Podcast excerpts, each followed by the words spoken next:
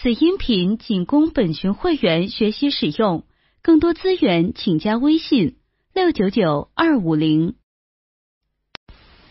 会说的，其实玩酒店，国内国外差不多，因为都是一个酒店集团的，所以在全球都会有同样的政策。今天你 get 到了吗？微信 i g e t g e t y get get。凯悦的话，肯定是 C 加 P 比较划算。现在刚好凯越 Q 四活动正在进行，你可以关注一下。有刚需的话可以去刷一下，没刚需的话也不用强撸。那另外十月二十五日之前，凯越有一个买分送百分之四十的活动，这个我觉得是比较值得的。我已经买满了。嗯，如果你有钻卡的话，这两个活动就更划算了。在北美的话是可以的，但是对国内多数用户来说就没有太大的意义。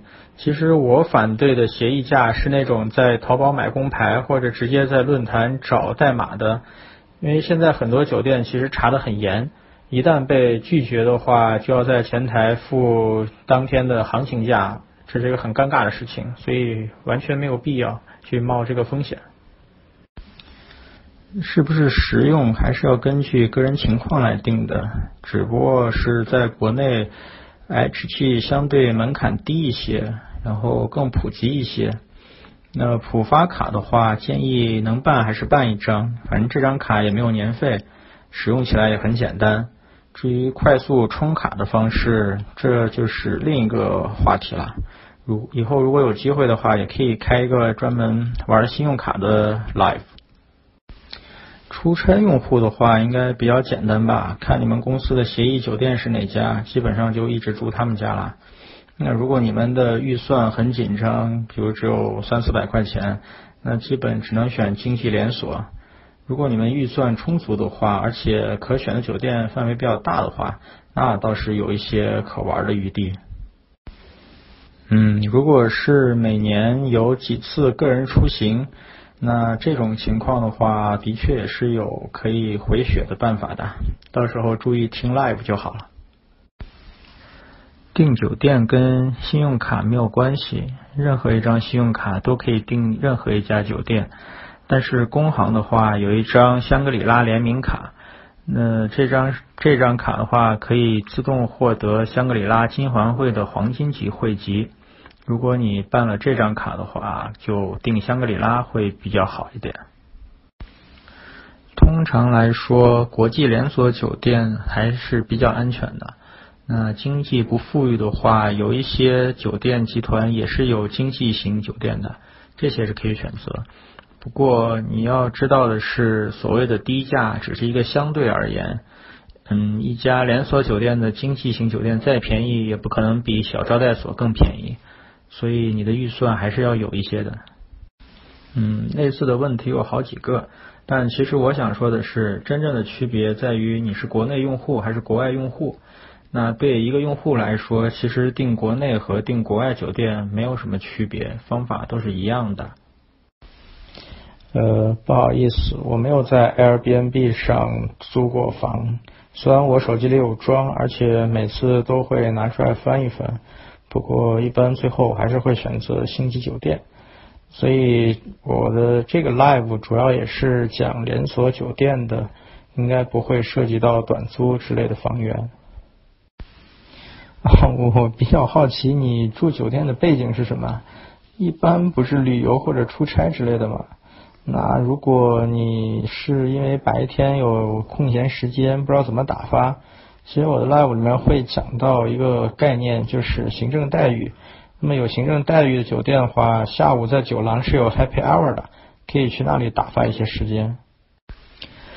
你的预算不高，具体是什么水平呢？小情侣出去住的话，我认为安全、干净和舒适这三个是最基本的。那剩下的就要看你们自己了，比如对方对环境、景观、豪华程度之类有没有什么要求？我自己的话，因为和女朋友是异地，所以还挺经常在外面一起住酒店的。我一般会选凯悦，然后 W Indigo 这样的酒店，有时候也会去住文华东方。但我的预算其实一般也就在一千左右，最高也不会超过两千块钱。另外，根据我自己的经验，我建议你和情侣一起出去的话，一定要选一个啊，也不是一定了，就是最好选一个浴缸比较大的，然后床比较舒服的。我觉得比景观或者其他之类东西更重要一点。你的这个问题会是我这次 live 最主要的一部分内容，所以到时候。记得一定来听就好。上海的酒店选择很多啊，看你的预算和位置选就好。那几家洲际的评价都不错，虽然我嗯完全不喜欢洲际那种装修风格。另外，香格里拉那种中式风格我也不是很欣赏。如果预算充足的话，君悦和安达仕都是不错的选择。另外，爱美虽然比较便宜，但其实我还挺喜欢去住的。另外，上海的 W 据说是一个很神奇的地方。你这个问题是我这次 live 会讲的主要内容，所以到时候认真听就好。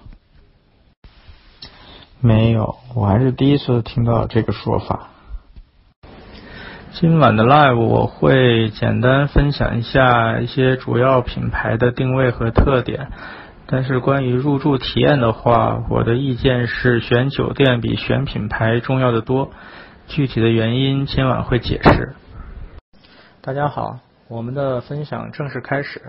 那我还想再提醒一下，在分享结束后会有专门的答疑时间，大家有问题可以等到那时再提问，以免影响在分享过程中的收听。那今天这个分享的主题是低价入住高级酒店。我想先说明一下，这里的高级酒店主要指国际著名的五星连锁酒店，嗯，包括我们常听说的喜来登、洲际、香格里拉、君悦这一类。那今天这个 live 呢，我想和大家分享一下如何以低价入住高级酒店的经验。那这个低价是一个相对概念，也就是说，你可以不用支付全价。以一个折扣价去入住，同时呢，能够尽可能的享受比较好的待遇。那这个价格肯定不是指绝对上的低价。那第一个话题，我想先简单的介绍一下酒店品牌和酒店集团品牌的区别。我们常听说的喜来登、香格里拉、洲际、君悦或者万豪，这些都是酒店品牌。那这些酒店是属于不同的酒店集团的，比如洲际集团。喜达屋集团、凯悦集团、万豪集团、香格里拉集团、雅高集团、希尔顿集团，每一个酒店集团下面会有不同的酒店品牌，有些集团的品牌会多一些，有些酒店的品牌呢就比较少。其中像洲际、凯悦、万豪、香格里拉这些呢，酒店集团的名称一般都会作为一个酒店品牌出现，但喜达屋就没有。呃，像喜来登、威斯汀、爱美这些都属于喜达屋集团的，但是并没有一家酒店品牌叫喜达屋。刚刚提到的这些酒店品牌或者酒店集团品牌呢，并不是所有的集团和酒店。呃，我列举的这些主要是一些在国际上比较知名，尤其是在国内比较常见的集团。除了这些大集团之外，还有一些精品酒店或者在国外比较流行，但是在中国几乎很少看到的酒店，那这里我就没有列出。而且在这次 live 分享中呢，也基本不会涉及到他们，因为我们的用户毕竟多数还是国内用户。另外，在这些五星连锁酒店品牌中呢，嗯，其实还是有这个档次的划分的。比如一般比较习惯嗯划分什么豪华级或者高档或者精品或者中端，呃这种分法的话，其实并没有一个非常权威的一个分法。如果大家在知乎上搜索相关问题的话，也会看到很多不同的排名。可能在有些排名中，洲际会比英迪格更高，但在有些排名中，可能英迪格会比洲际更高。这个其实是没有什么定论的。因为对一家集团来说，旗下的酒店除了有档次的这种划分之外，还有一个很重要的就是不同定位。比如洲际和英迪格其实都属于比较高端的，但是他们的定位和针对的人群可能完全不同，所以也不太好直接拿来比较。啊，这张图呢是我在知乎上找到的一位答主分享的。那这张图里面对常见的几大酒店集团和常见的酒店品牌做了一个档次上的划分，大家可以参考一下。最右边那一列呢是不属于前面酒任何一家酒店集团的，是比较独立的酒店品牌，如四季、文华东方这样的。另外，就像我刚才说的，这张图中的档次的划分，大家只做一个参考就好，不用太认真。嗯，大方向上没错，但细节上的话，可能不是所有人都会认同。那下面我想和大家分享一下我自己对这些品牌和集团的一些印象和评价吧。那在国内来说，洲际可能是最常见的，因为它的酒店分布非常广，酒店品牌的档次分布也可能是最广的。比如它最低端的是假日智选，然后再往上有假日、皇冠假日，然后再往上就是英迪格和洲际。其实假日智选这一档的话，和一般的经济型商务酒店，比如如家或者呃锦江之星之类的，差别已经不是很大，而且价格也比较便宜。呃，分布也比较多，所以其实住的人还挺多的。那洲际的店是比较多的，然后酒店品牌最丰富的可能是喜达屋，比如喜来登、威斯汀、艾美、W、瑞吉，这些都是喜达屋的。而且现在喜达屋和万豪合并之后，又把万豪的几个品牌全部并进来了。那喜达屋万豪集团可能现在是品牌最丰富的。嗯，虽然酒店不一定是最多的，那这个集团的酒店呢，一般评价都比较高，但是价格普遍会贵一点。也就是说，这个集团下面比较缺少低价的酒店。一般来说，凯悦集团的酒店会价格高一点。嗯，从凯悦再往上，君悦、百悦，一般价格会比同档的酒店要贵一点。嗯，但是我个人还挺喜欢凯悦的。雅高的话，其实它的品牌也挺丰富的，而且档次的划分也比较宽。嗯，最低端的伊比斯，然后上面的诺富特，最顶端的索福特。呃，其实美爵全季也会出现在他们的那个订阅列表里。但是雅高一个问题就是酒店的分布可能不如洲际那么多，所以大家可能平时嗯见到的会少一点。另外，不知道为什么，我自己个人对雅高的酒店的感觉稍微觉得土土了一点，所以我一般会主动想去住它。那香格里拉和希尔顿也都是比较有特点的酒店，而且嗯，服务品质也相当不错。不过他们也有一个共同的问题，就是酒店相对少一点，因为品牌数量也会少一点，所以嗯。就是常住有条件常住他们的人可能会一直去住，但是如果你没有一个明确的条件一定要去住他们的话，在选择比较多的情况下就不一定会经常去住。今天你 get 到了吗？微信 i g e t g e t y get get。呃，不好意思，我刚刚发现好像是因为我这里的网络问题，有个别的语音没有。及时的发出，但是我点了重发之后，我不知道大家能不能正常的收听到，以及他们的顺序是不是正确的。那接下来我想和大家分享一个重要的概念，就是挑酒店而不是挑品牌，因为现在酒店的管理模式是一种代管的模式，也就是酒店的物业是属于业主的。然后业主会和酒店集团签约，请酒店集团来做日常的管理，这种关系类似于董事长和职业经理人之间的关系。所以在一家酒店服务的很多细节上，业主是拥有最终话语权的，而酒店集团并没有绝对的话语权。那一个比较有代表性的例子就是前段时间闹得沸沸扬扬的三里屯洲际事件。那洲际事件的这个酒店方的当事人。好像是方先生吧，他就是业主代表。那么业主代表就相当于董事长的这个职位，所以不管用户怎么跟酒店方面抗议，最终酒店方面做出的一个决定，也只是开除了几个洲际几方面的人。那么对这位业主代表是一点办法都没有的。那还有一个我个人认为比较典型的例子，就是北京的长城喜来登。如果你去订酒店的话，你会发现这家酒店价格非常便宜，只要五百多块钱。这可是一家在三环的喜来登啊！但是如果你仔细看一下下面的评论，几乎全部是说这家酒店配不上喜来登这个品牌。嗯，就是反映的集中的原因就是第一，酒店的时间比较长，各种的硬件设备比较老旧。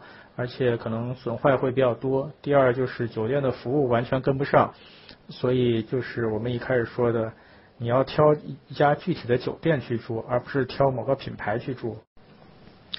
那尤其是像洲际这样酒店比较多的，所以很多时候集团方面的一些政策不一定能在每个酒店能得到实施。像大家最喜闻乐道的就是洲际的 P 就是个 P。那 P 是指白金卡，也就是说，你持有一张洲际的白金卡是并不一定能保证你在每一家酒店都获得相同的待遇。有一些比较厚道的酒店可能会给你升套房，然后行政待遇都会有，但有些酒店可能什么都不会给你，所以还是要看你自己去选具体的酒店。所以像在论坛上之类的地方，大家评价一家酒店集团的时候。呃，待遇有保证是相当重要的一点，谁也不愿意自己明明是高级会员，结果在不同的酒店有时候会受到完全不同的待遇，有时候甚至会很让人窝火。我想这可能是为什么在国内洲际的风评会比其他几家稍微低一点的原因之一吧。那下面的话，我想讲一下，呃，以低价入住高级酒店的基本原则和思路。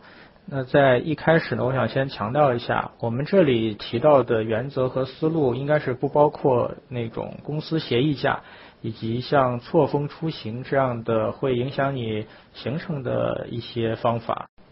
呃，公司协议价呢，是指一些跨国大公司会和酒店集团签署一些酒店协议，因为这些公司每年员工出差入住酒店就会比较多，所以他们能拿到非常低的价格，一般可能是五折甚至三折的价价格。那就有一些聪明的人呢，就会冒充这些公司的员工，以员工身份去订房，以享受一个协议价。那早期的时候，酒店在这方面可能是查的比较松，基本上你只要在订房的时候输入协议代码就可以订到。那后来酒店也学聪明了，在前台入住的时候会查你的这个身份，比如呃早一点的有直接看你的工牌或者名片，那么后来淘宝上就出现了代办工牌和名片的这种服务，但多数都是假的。那后来酒店也学聪明之后呢，可能会有一些比较高级的这种。查的方式，比比如给你的会给你的这个工作邮箱发一封邮件，如果你不是真正的公司员工的话，你是拿不到这个公司邮箱的。那后来又有一些人发明了一种方式，就是找有公司邮箱的人来代收邮件。嗯，还有一些人的话，他们有时候会一次订两家酒店，在第一家酒店呢以协议价订，另外一家便宜的酒店呢以普通价订，然后在入住的时候，一旦协议价被前台查出来，他们就不住了。然后马上去另外一家订，如果在第一家成功入住，就取消另外一家。呃，我现在听说的比较高级的酒店的查鞋架的方式是在你入住的时候呢正常办理，然后你住进去之后，他们会去和公司方面去对照一下，看看你是不是真的员工。一旦发现你不是，在你结账的时候，他们就会要求你以当天的房价来结，这个是比较难破的一个办法。所以我是一直呼吁大家不要去使用这种呃协议价，尤其是你在网上找到的一些代码，一旦在前台被查出来的话，第一个你需要付当天的房价，如果这个东西超出你的预算的话，你可能就会处于一个比较尴尬的境地。第二个呢，就是在前台被查出来是一个相当难堪的事情。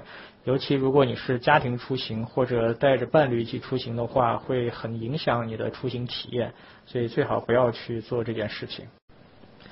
那接下来的话，我想说一下我们常见的预订渠道。如果大家不是很关注酒店的话，可能比较常用的就是携程和去哪儿。那对这两家呢，我是非常非常的不推荐。之前因为机票的事情，携程和去哪儿都爆出过很严重的问题。嗯，比如说帮客户代订票，但是票有问题出不来之类的。其实，在酒店在订酒店方面也发生过同样的事情。那我自己知道的一件事情，就是在国庆前期吧，一位用户在去哪儿上订了洲际酒店，呃，然后他收到的短信上写的是要求他以另外一个名字入住。当时他非常奇怪，就和去哪儿去沟通，然后去哪儿这方面呢是没有办法解释这个酒店为什么是这样的，然后就单方面取消了他的订单。那根据我们的分析。这家酒店很有可能是去哪儿使用不知道从哪里拿来的积分去帮他订的，用积分换房是免费的，但是去哪儿却跟用户收了房费，所以这个中间的差价就出来了。那至于这个积分是哪来的就很难说了，因为洲际有一个很奇怪的地方，就是他们的账户密码只有四位，就是非常容易被破解的。论坛上因为洲际账户账户被破解然后丢分的情况其实很常见。那还有一些用户呢，可能会使用比如 Booking 这样的网站去订房。呃，像 Booking 结合携程或者去哪儿一样，一般也是不推荐的，因为他们都是属于第三方订房平台。那通过第三方订房的话，和通过官方渠道订房一个很重要的差别就是没有 SNP。这里我们提到的一个概念就是 SNP，这是指三种东西：S 是 Stay，是指入住次数。N 是指 night，是指入住的房晚，嗯，P 是指 point，是积分。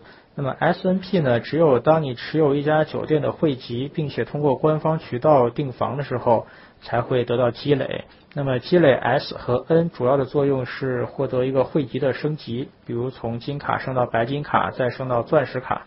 那么 P 呢？point 积分主要的作用是用来给你换一些免费的房间。那么，当你拥有一个比较高的汇集的时候呢，你可以在订比较低档的房间的时候，也享受到一个高级房的待遇。所以在我们这个以低价入住高级酒店的这个主题中呢。善于积累 SNP，并且提高自己的会员等级，同时善用积分去换一些免费房型，就是非常重要的一部分。嗯，这一块的话，后面我会细说。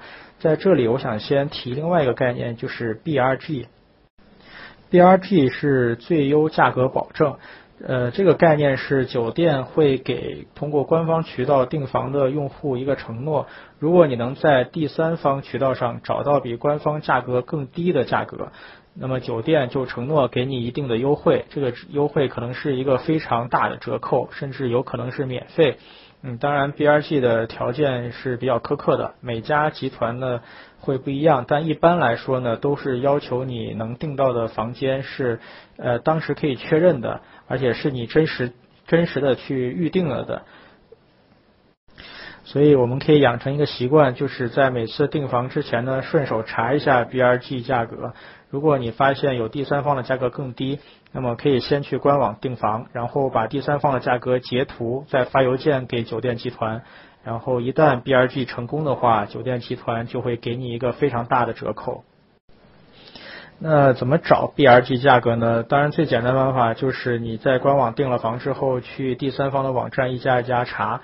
呃，但是一会儿分享完了，我会给大家一个网址，在这个网址上呢，可以列出一段时间内一些酒店在不同城市的 BRG 的机会，大家在上面就可以直接查看可不可以 BRG。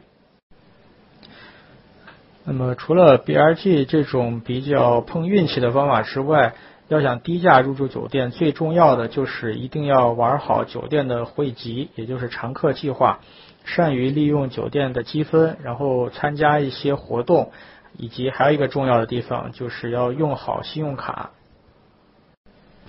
那么，对有入住酒店需要的朋友呢，我建议应该去注册每一家酒店的会籍。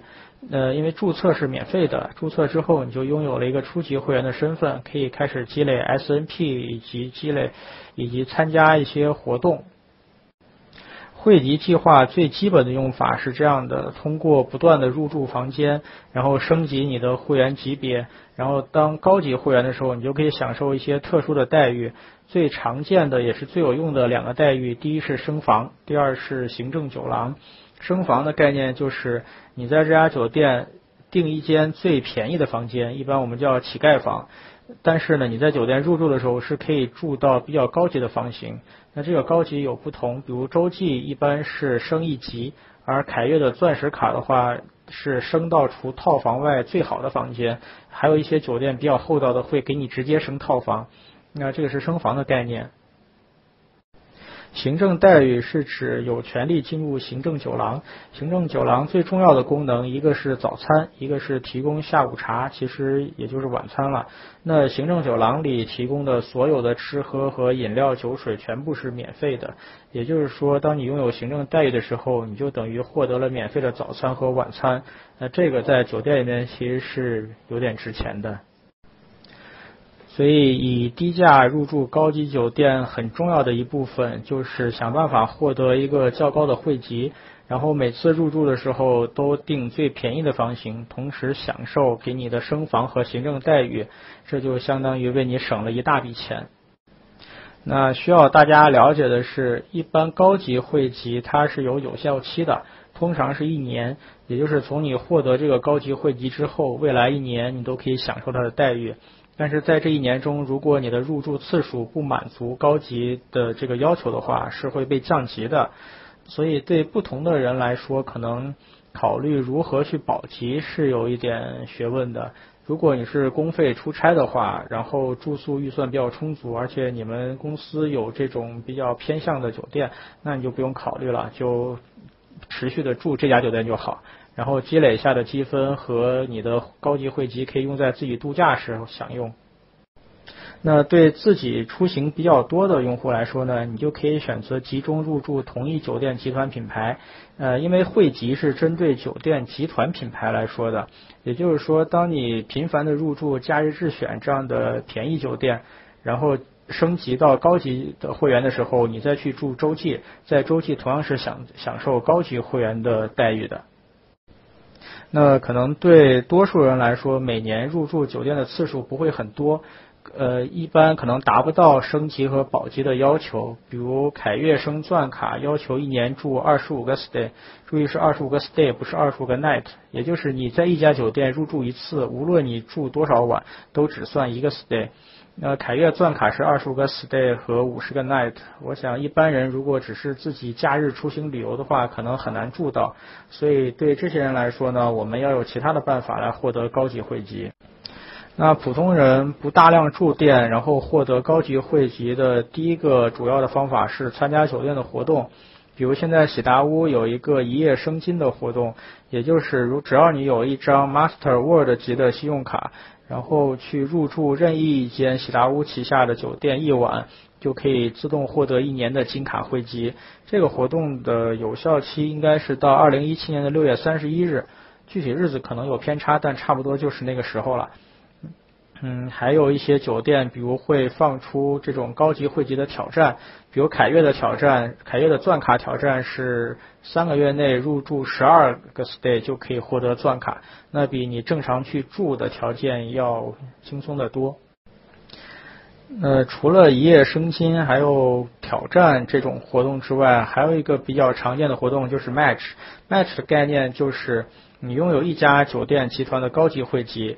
你可以用这个身份去直接申请其他酒店的高级会籍，一一家酒店接受什么样的会籍的申请和能给 match 什么样的级别，他们是会公布的。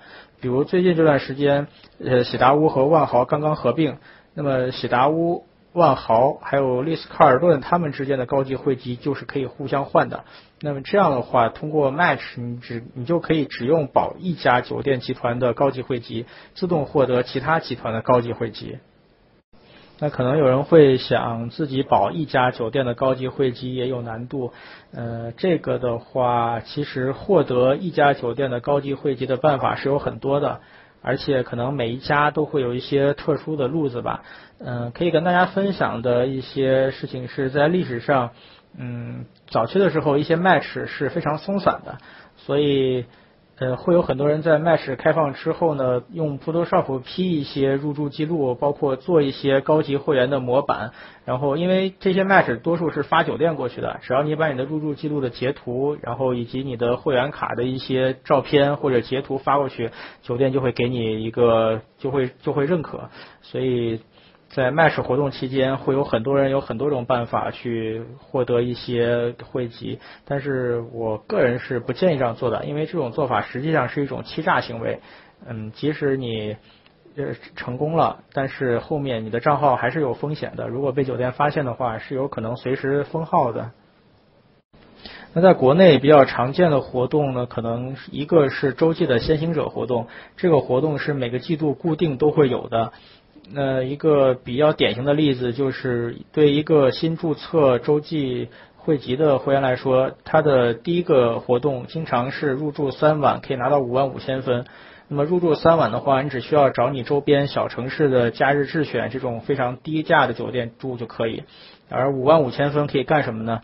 五万五五万分可以换洲际的一个房晚，注意是全球洲际，大部分洲际吧，因为可能有一些洲际需要六万分。但基本上五万分，你可以在全球一些洲际换到一晚的房间。今天你 get 到了吗？微信 i g e t g e t i get get。那我想再给大家举一个例子呢，是目前凯悦正在进行的 Q 四活动。假设你是一个新注册的白板会员，然后找人去帮你刷 stay。假设四百块钱一个，这个是一个比较合理的价格。那么 Q 四活动需要二十五个，二十五个 stay 的话就是一万块，这是你支出的成本。那么你将获得的是活动送分七万五千分，以及通过 App 上订阅得到的一万两千五百分的额外分，还有入住本身获得的一万两千五百分，一共就是十万分。那这十万分，如果你直接卖掉的话，可以卖一万一千块钱。然，那么你的净利润就是一千块钱，同时你还获得了一八年的钻卡汇汇集，还有四张套房券。这四张套房券是每一个新升级钻卡都会有的。那积分除了可以直接出售之外，还有一个很重要的作用就是用来订房。以凯悦为例，凯悦订房的最佳姿势呢，永远是 C 加 P，也就是现金加积分的形式。呃，举个例子，我最近刚刚订了元旦期间在香港的凯悦酒店。那么沙田凯悦呢，它在元旦期间直接订房的最低价是接近一千五百块，如果含税的话就会超过一千五百块。但它的 C 加 P 呢是六千分加五百块，六千分的价值呢基本上是五百块左右。所以在这家酒店元旦期间入住沙田凯悦，我的实际的成本是一千块每天。那么比它的最低价一千五百多块便宜了三分之一。那除了参加活动之外，想获得高级会籍，还有一个办法就是善用信用卡。呃，国内的酒店信用卡呢选择不太多，但是还是有一些的。最普及的呢就是洲际的两张联名卡，以及还有工行有一张香格里拉联名卡。那么跟大家介绍一下洲际的信用卡的玩法。那首先你需要去申请一张中信的优越会联名金卡，注意是金卡就行，不用申请白金卡。那么这张金卡是可以终身免年费的。呃，申请了拿到这张卡之后呢，你就终身获得了洲际的金卡汇集。然后你需要去申请一张浦发的优越会联名金卡，这张金卡呢每消费八分换可以换洲际的一分，而且这个分呢是定级分，也就是可以用来升级的。所以只需要用这张卡善于积累积分，就可以很轻松的获得这个洲际的白金会员，甚至是更高级的知悦会员。那么如果有浦发卡，大家可能会知道浦发的有红包或者一些积分活动，想积累积分是非常容易的。那浦发最著名的活动可能就是它的红包，也就是每天消费都可以抽红包，然后也可以分享红包。那么通过这种红包活动。可以一个月可以轻松拿到三万分，也就是一年三十六万分。那么三十六万分除以八，也就是可以获得洲际的四万多分。而洲际的白金卡的只需要四万分就可以升级，也就是你不需要怎么去撸这张卡，一年就可以获得白金的汇集。那在信用卡方面，除了使用联名卡直接获得汇集，还有 Master 卡可以参加喜达屋的一夜升金之外。嗯，比较另外两个比较经典的活动，第一个是招行的白金卡，注意是不包括分期白和全币白这两张的。那招行的白金卡有一个待遇是三百加一百，也就是三百块钱现金加一百招行积分可以换一晚酒店。但实际上每家酒店的价格不一样，一般都会超过三百。但即使超过三百，这个价格也是非常优惠的。比如下周我去香港订了两晚的文华东方，是一千五一晚。那文华东方正常的价格是在四千到五千块钱的，所以以一千五的价格定是非常划算的。招行这个三百加一百的活动的话是比较稳定的，大家如果有条件呃申请招行卡的话，建议都可以去尝试一下。那么性价比最高的就是招行的经典白，因为这张卡是有办法可以免年费的。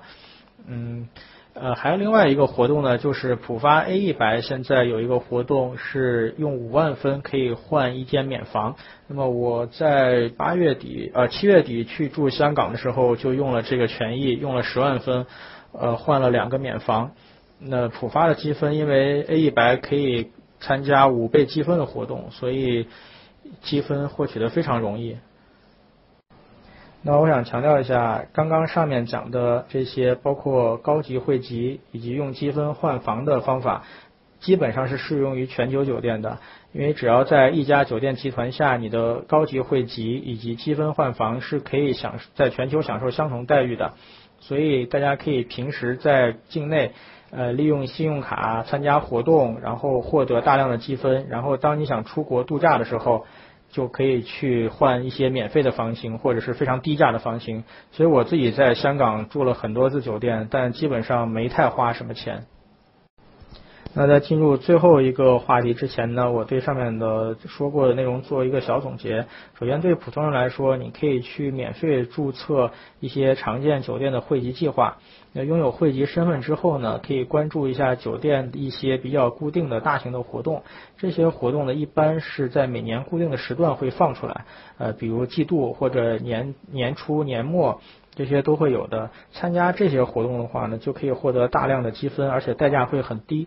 然后再利用这些积分，在你需要出行的时候呢，去订一些免费的酒店或者低价的酒店。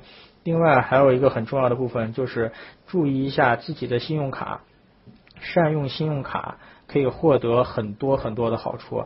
那么怎么样用好信用卡是另外一个比较大的话题了。我们以后有机会的话可以再分享一下。那么最后一个话题呢，我想呃。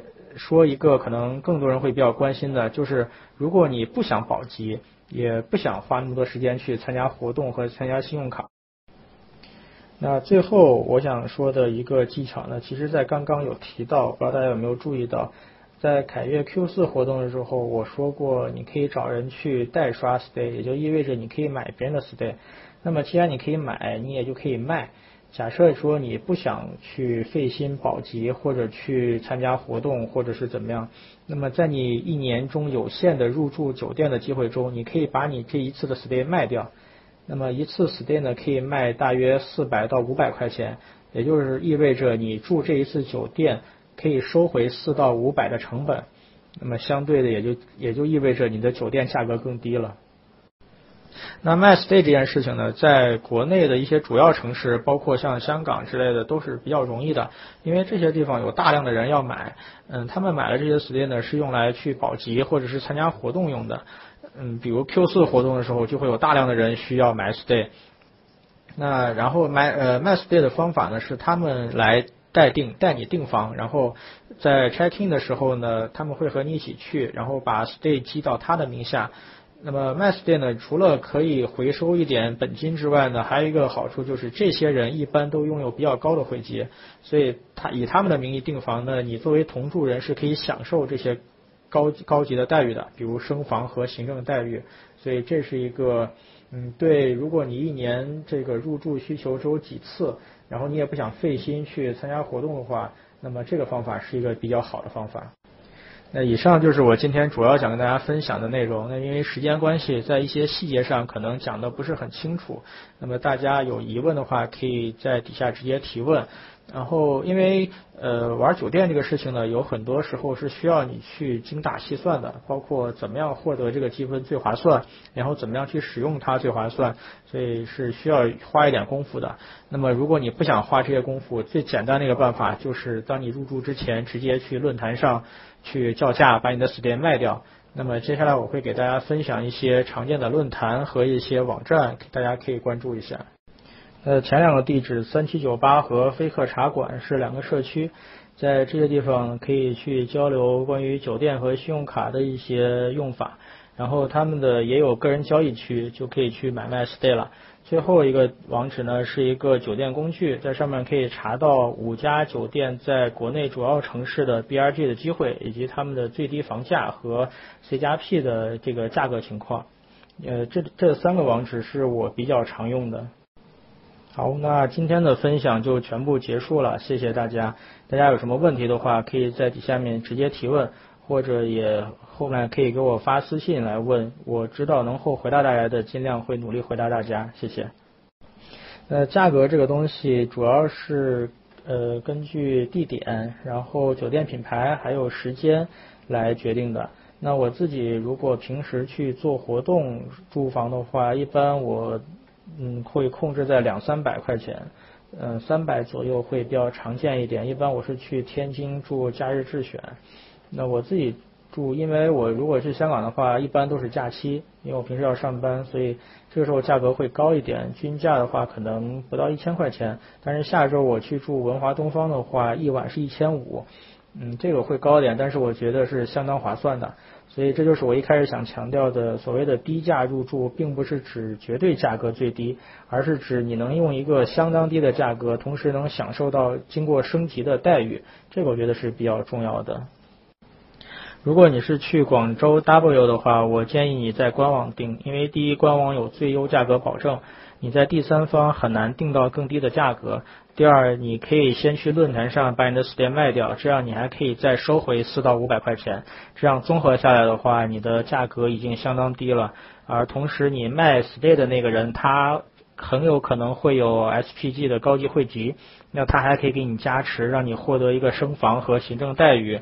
那四 G 的话，因为没有这种成熟的汇集计划，所以就嗯不太好用。这个时候你去官网订，基本上也是比较便宜的。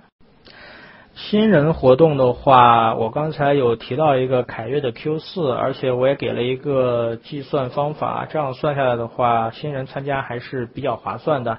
但是这个活动有一个问题，就是它需要你有一定的执行力，主要是你要能够收到二十五个 stay。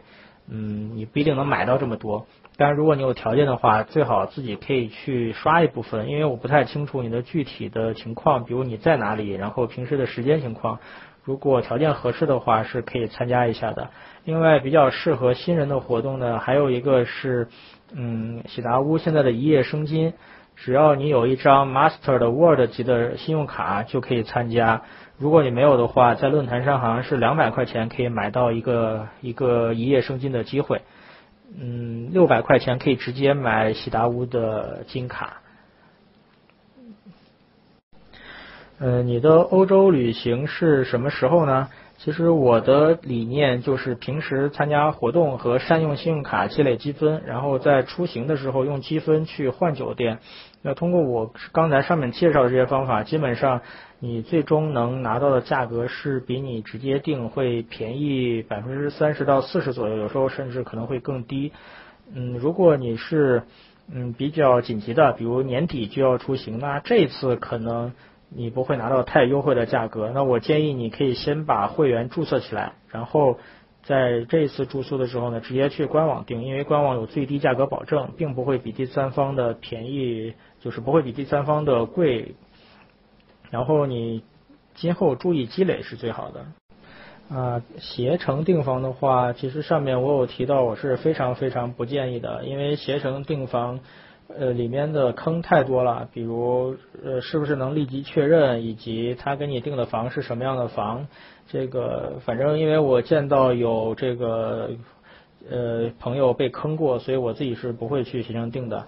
另外，如果你确认携程的房子真的是完全没有问题，而且是立即确认的话，那么你可以先去官网订，然后马上把携程的截图，并且发给酒店去做一个 BRG，因为就是我说的最低价格保证。如果酒店确认你这个价格跟他们的是同样条件下，但是比他们的价格低，酒店就会给你一个大大的折扣。如果是 T 恤这种衣服的话，我可以跟你分享一个我个人觉得有一定道理的方法，就是每次出门都穿你不想要的衣服，然后穿一天扔一件。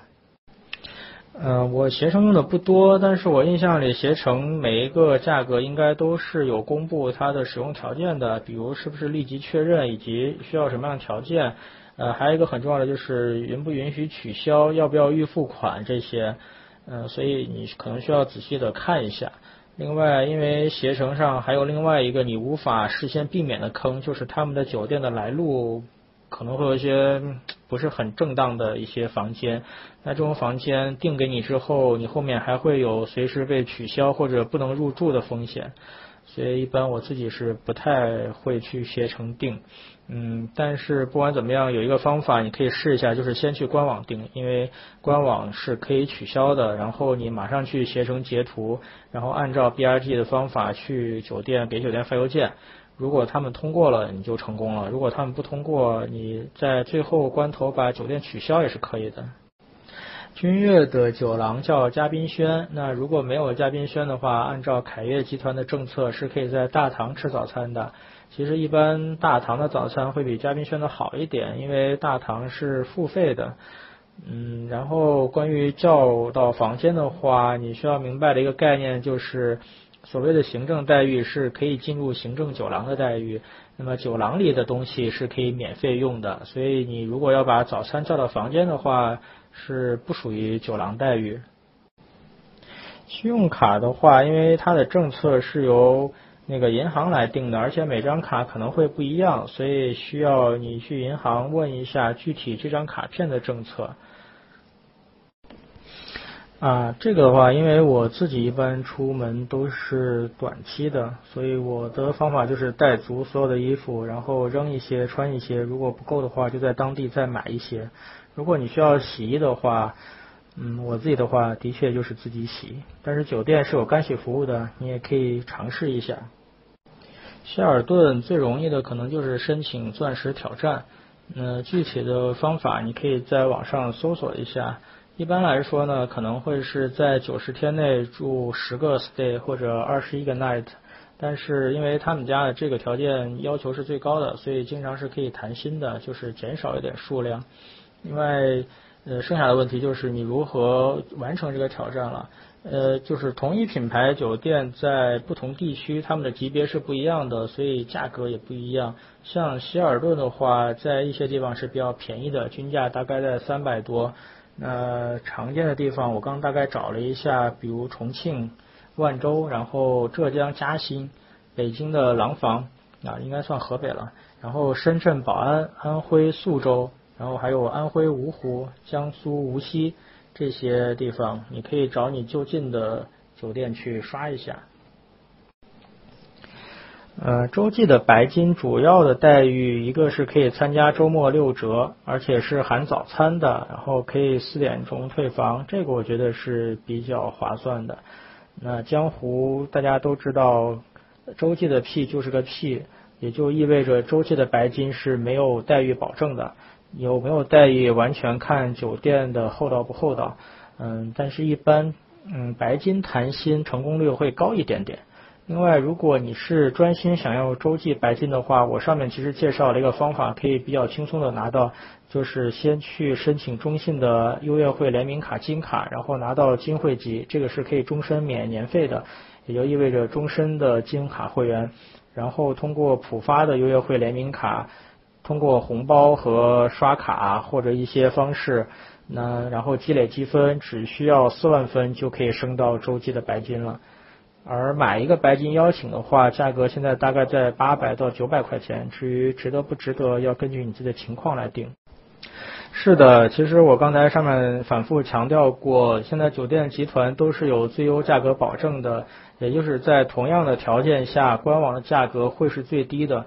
如果你真的能通过第三方代理订到比官网更低的价格，那么官方是会给你一个折扣，甚至免费的。但是注意，这里一定是以同样的条件，比如像携程上经常不能立即确认或者一些其他的条件，那么官方就是不承认的。另外，携程上是存在这种你订了房但是无法入住，甚至被单方面取消订单的这种风险的。之前网上这类的事情爆出过很多，而且恰好都是我身边的朋友发生的，所以我自己是不会在携程去订这些房间的。另外，我提醒你一点，就是如果你决定住洲际了，一定先去申请汇集，最好是先拿到信用卡，拿到至少拿到金卡的身份吧。你说的公寓是指酒店公寓吗？比如像凯悦公寓这样的，一般公寓的房间话是带厨房的，也就是它的定位应该是比较适合家庭入住或者是长期入住这样子的。嗯，但是它的价格的话就不是那么美丽了。喜达屋的话，在江湖上的风评是比较好的，主要是因为他们家的待遇和服务品质比较有保证。但是你要明白。待遇有保证，就意味着它是有门槛的。像洲际这样子门槛太低，有大量的人有各种方法来加入进来的话，那么自然整体的待遇就没有保证了。嗯，如果玩喜达屋的话，首先你应该参加一夜生金，参加这个活动只需要一张 Master 的 World 级的信用卡就可以了，然后任意入住一晚酒店就行。那么，呃，如果你是参加活动或者是去为了积分刷房的话，当然要选最便宜的。嗯，喜达屋的话也是有一些所谓的刷房圣地的，在网上搜索一下就可以找到。但是我建议你不要强撸。其实你自己已经说了，是刚开业的时候嘛。其实很多酒店在刚开的时候都会有一些促销活动，因为要迅速招揽人气。那他帮你待定的话，当然 S N P 就是他的了。你对他来说其实是一个很低的价格，然后拿到了一次 S N P，对你来说的话呢是享受了一次特价。其实那个时候如果你自己去订的话，也未必不会拿到这个价格。今天你 get 到了吗？微信 i g e t g e t 啊 get get。如果不是酒店连锁集团的话，那么可能你只能从第三方去订了，因为在很多城市是没有这些酒店品牌的。那我自己的话，可能会在 Booking 上去订。呃，你是问喜达屋的一夜生金活动吗？Visa 是不可以的，因为这个是喜达屋和 Master 的活动。如果你没有 Master 的话，可以去申请一张招行的全币卡，是那张黑色的 Master 卡。那张卡可能是最容易申请到的 Master World 卡。嗯，这个我不知道哎，而且在现在这个时间点，我一个人在家，我也不太想上网去了解这件事情。呃，你为什么说洲际做的差呢？从酒店的拥有量来说，洲际应该是超过喜达屋的。而且在各种酒店集团的排名上，洲际也没有比喜达屋差呀。嗯，其实我刚才分享的这些东西是比较零碎的，如果要以文字的方式整理出来，而且想讲的很全面的话，可能就可以写本书了。因为其中涉及到的一些地方，比如怎么样去用信用卡，然后怎么样去。获得积分和使用积分最划算，这些东西本身就是一个很大的话题，需要去精打细算的。我建议你的话，可以先从汇集注册开始，注册一两个你比较喜欢的酒店的汇集，然后去参加一些门槛比较低的活动，比如洲际的先行者，然后喜达屋的一夜生金，然后嗯，慢慢的你自然这些东西都会了解的。订酒店的人和入住的人可以不同啊，因为他可以把你加为同住人啊。另外，我刚才有提到，每一家酒店其实在自己的范围内，政策灵活性是可以很大的。比如一般待定的话，你人不到，至少证件要到。但是有一些人他在某些当地酒店就可以做到，你连证件都不用来，他就可以把你加进去。嗯，专职做待定酒店的生意的话，的确是有这样的人呀。信码就是你登录网站和 App 的密码。嗯，有可能会有，但是不太确定。其实这次开 Lab 的时候，知乎就嗯不是很顺利，因为会觉得和我自己本人在知乎上的介绍和以前的回答不太相同。最后是做了一点小技巧才开的。另外就是关于信用卡这个话题比较大，而且，嗯，因为每个人需求不同的话，需要用的卡和玩法会不一样。那如果分享的话，也只能分享一些思路以及一些比较常见的配置。另外还有一个问题就是在信用卡这个领域的话，很多玩法是，嗯，不太好拿到台面上来说的。他不需要把你们两个人都加为同住人啊，他只要把你加进去，你就可以去前台 check in 了。然后你的另外一个人只要直接去房间就好啊。所谓话语权不大，看你怎么理解了。作为业主来说，你能选择一家酒店集团来管理，也是认可这家酒店集团的理念和服务的。而且业主的目的是为了赚钱啊，他并不是一定要跟酒店集团对着干的。那取消酒店集团会员卡该有的权益，这个其实的确是有啊。比如洲际很多酒店就不给你待遇，这也是为什么大家说洲际的屁就是个屁的原因。另外最典型的不就是三里屯洲际吗？他们的那位业主号称要给总部写信，取消所有 RA 在这家酒店的待遇。你要知道，RA 是洲际皇家大使，也就是洲际酒店最顶级的会员。嗯，你在官网如果找不到的话，可以在微信里关注洲际的官方公众号，然后在它的历史信息里面可以找到，或者你可以直接 Google 洲际先行者。这个没有为什么呀？他们是不同的品牌，每个品牌都有自己的一种政策和权益，不是很正常的吗？而且酒店集团和业主之间的关系也不是像你说的那样子，谁压过谁的。一家一个职业经理人自然要找一家好公司，但对一家公司来说，他们也需要好的职业经理人来管理啊。这种都是大家双方就是互相选择的事情。上海的话，一般假日酒店的。价格就在你这个范围内。如果是假日智选的话，价格还会更低，可能不到五百块钱。啊，你可以去洲际的官网，也就是 ihg.com 去查一下就好。